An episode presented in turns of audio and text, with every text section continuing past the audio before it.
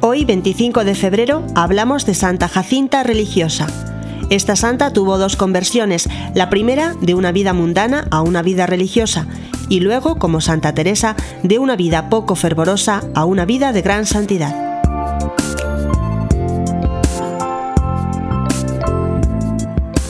Jacinta nació en una familia muy rica en Viterbo, Italia, en 1585.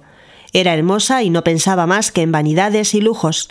Su deseo era contraer matrimonio con algún joven rico y famoso, pero tuvo una gran desilusión cuando vio que su hermana, menos hermosa y menos vanidosa, lograba casarse con un señor muy importante de Roma, mientras que a ella, por ser demasiado superficial y orgullosa, la desdeñaban los jóvenes.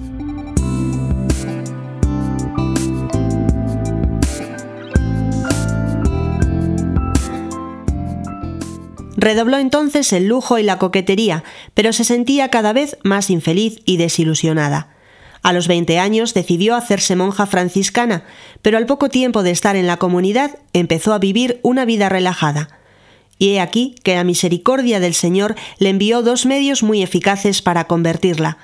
El primero fue una gravísima enfermedad cuando tenía 30 años, Sintiéndose a las puertas de la muerte, temió el juicio de Dios si seguía en aquella vida de relajamiento y determinó ofrecer sus dolores a Dios para que la perdonara y para que le concediera el don de la conversión, y mandó llamar a un santo sacerdote, el padre Bernardo Bianchetti.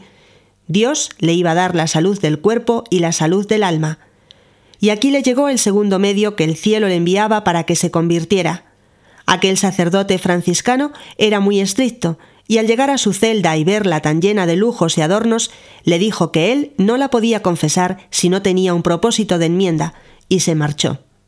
Esta enérgica determinación del padre confesor la hizo cambiar completamente.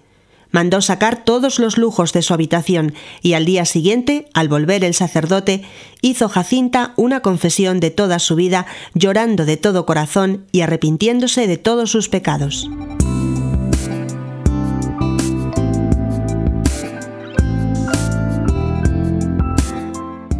Desde aquel día su vida cambió.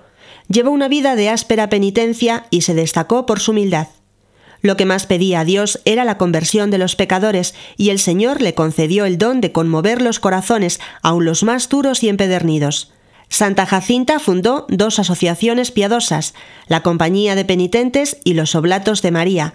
La santa propagó mucho en Viterbo la piadosa costumbre de las 40 horas de adoración al Santísimo Sacramento murió en el año 1640.